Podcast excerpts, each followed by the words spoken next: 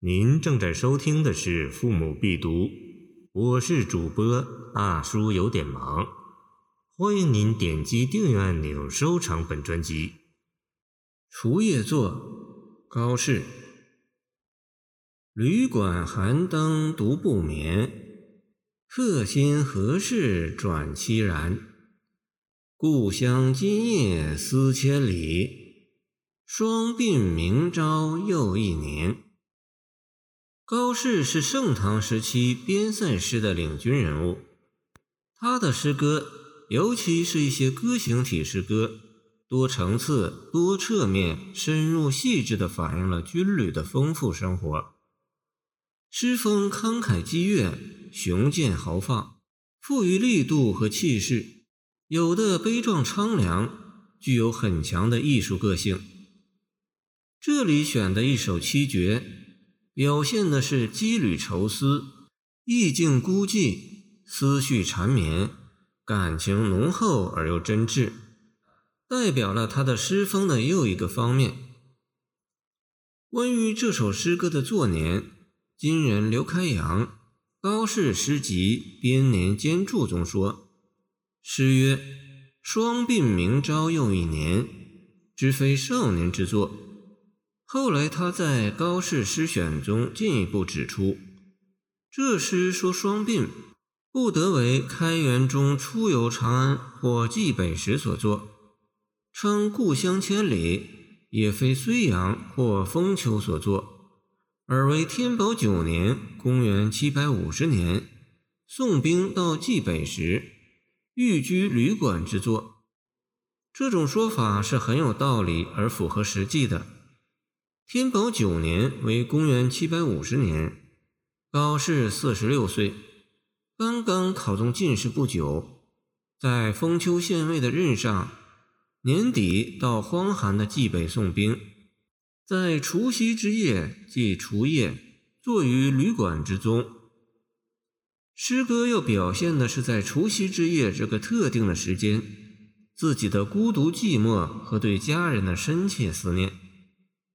通常的情况是，除夕之夜，一家人团聚一起，高高兴兴的守岁，等待新的一年的到来，情绪是欢乐的。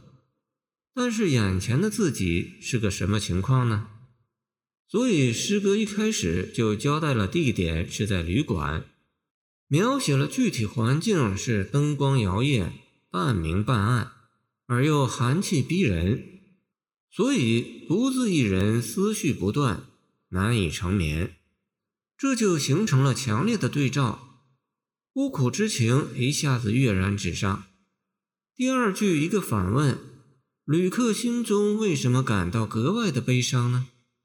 这一句是锦城第一句，而又为以下的描写做了引导，所以第三句就顺流而下，写到孤独悲伤的原因。是思念千里之外的亲人，然而他又没有直说自己思念，而是说千里之外的亲人在深深的思念自己。这就是诗意从彼岸飞来，把两地的相思之情交织在一起，寓意表现出相思的浓挚和缠绵。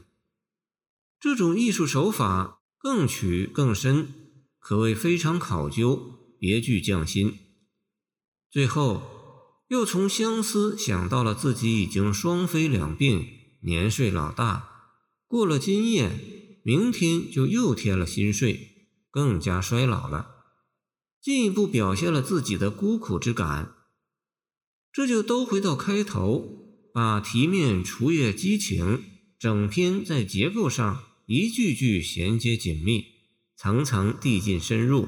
毫不松懈，显得非常严谨而又自然。这首诗还有一个显著的特点，就是在表现浓烈的相思时，把感情的奔放和手法的含蓄结合在一起，所以显得情意深挚。晋人于比云在《诗境浅说》中说：“绝句以不说尽为佳。”此诗三四句。将第二句“何事凄然”之意说尽，而亦耐人寻味。三句因除夜而唱故乡之不能团聚，或为故乡亲友在千里外思我，亦有晚至。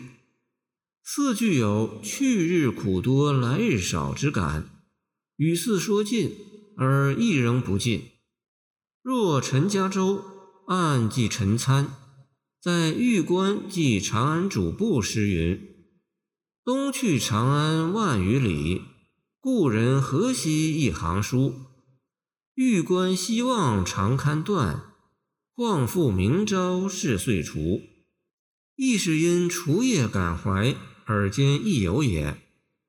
高诗后两句以流水对句作收笔，尤为自然。